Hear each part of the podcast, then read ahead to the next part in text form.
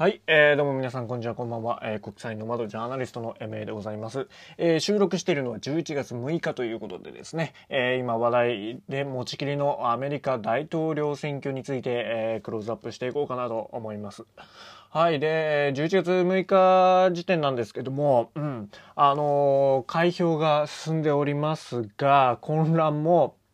さらに広がっている状態で、で、えー、今手元に、えー、アメリカ大統領選の、えー、資料があるわけですけども、まあそれによると、えー、バイデン264で、えー、トランプが214ということで、えー、まあ選挙人の票数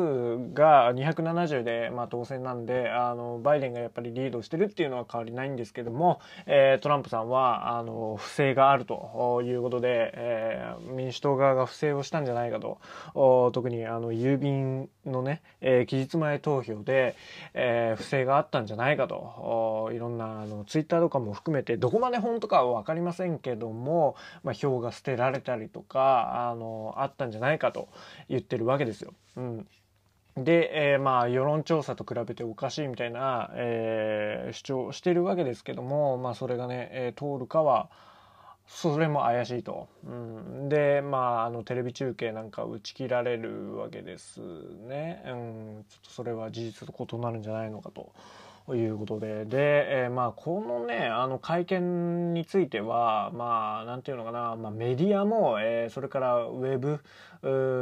も、えー、まあ、ツイッターとかね、グーグルとかフェイスブック、そして、えー、CNN とか、あまあ、主要なメディアですよね。それも全て民主党寄りだからこそ、えー、ね、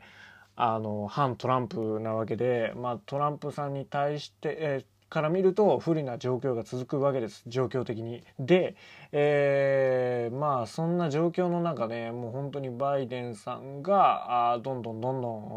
ん、まあ、切り詰めてるというか、まあ、オセロのようにどんどん取ってってるわけですよ。うん、でまあねその郵便投票の方は後から開票されるんでどんどんどんどんバイデンが追い上げてるわけですけどもこれからどういうシナリオがあるかっていう話なんです。それをねしようと思ったんですけども、えー、まああの11月3日に一般投票があってで、えー、12月8日8の日に、えーまあ、選挙結果が確定するわけです通常ならね。で、えー、12月14日にその選ばれた選挙人が投票を行ってでそこで過半数の270人獲得候補がま勝利すると。で、年が明けて2021年ですね。で、改選後の審議会招集されたところで、で、えー、まあ、1月6日に投票結果が確認されるわけです。上院とあの下院でね、えー、確認されて、で、翌年の2021年の1月20日に、えー、次期大統領が就任するという、まあ、これが通常のプロセスなんですけども、えー、今回はそれにはならないということで、ねえー、まあ、まあいろんなところではいろんなところっていうか、まあ、メディアを中心に言われてるのはあの往生際が悪いとトランプが最後まで悪あがきしていると言われてるんですけども逆に、えー、確かにトランプさんそれを狙ってるのかもしれないんです。あの逮捕されるのを怖がってんじゃないかとか言われてますけども時間を引き延ばすことによってこのゲームを変えることができるんですよ。今回のその選挙を一度白紙に戻してで、えー、違う形で大統領選が行われるかもしれないんですよね。でそれがどうなるかっていうとですね、えー、まあ11月3日のその選挙がなくなったわけじゃないですか。そうすると、まあ、12月14日での選挙人投票もできませんと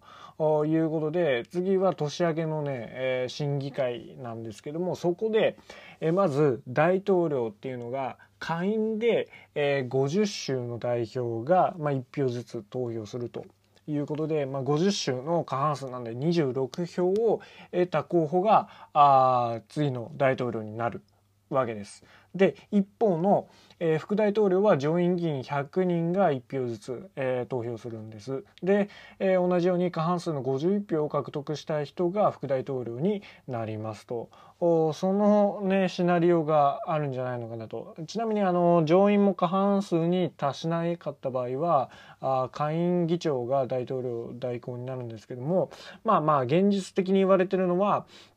あのそのね下院で、えーまあ、50州の過半数を取った方が、えー、大統領になるんじゃないのかなと言われてます。でポイントですよポイントがですね今の下院っていうのは議員が435人いるんですね。で、えーまあ、人数は民主党の方が多いんですよ。がしかしここのポイントがですね議員の、えー、議員が1票ずつ投票するっていうんじゃなくて50州の代表が1票ずつ投票っていうところに、え、ポイントがあってで各州1票の投票になると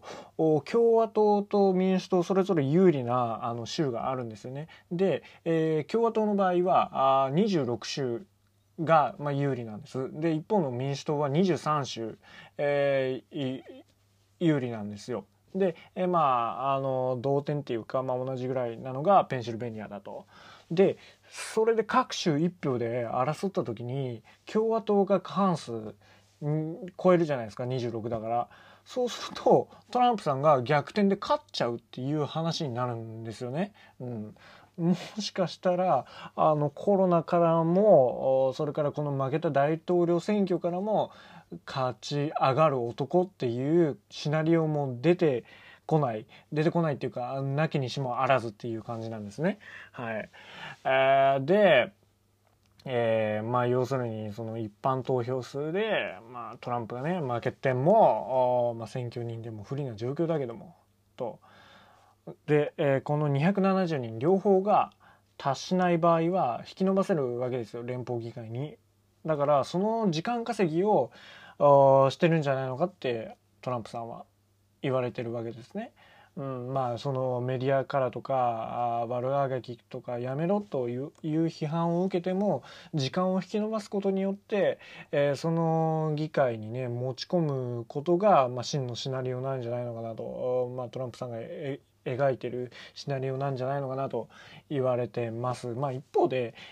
ごく一方でですね、えー、実はこれあの不正が行われたからあ負けたと。まあ、要するにトランプさんはもうすでに負け自分が負けるっていうことに気づいててで、えーまあ、不正があったから負けたとその理由付け、えー、仕方ないよねっていう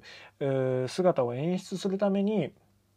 あの今これだけ声を上げてるんじゃないのかなと実際はそのなんていうか世論からバッシングとかされない形だと、まあ、潔く手を引く準備はできてるんじゃないのかなとも言われてます。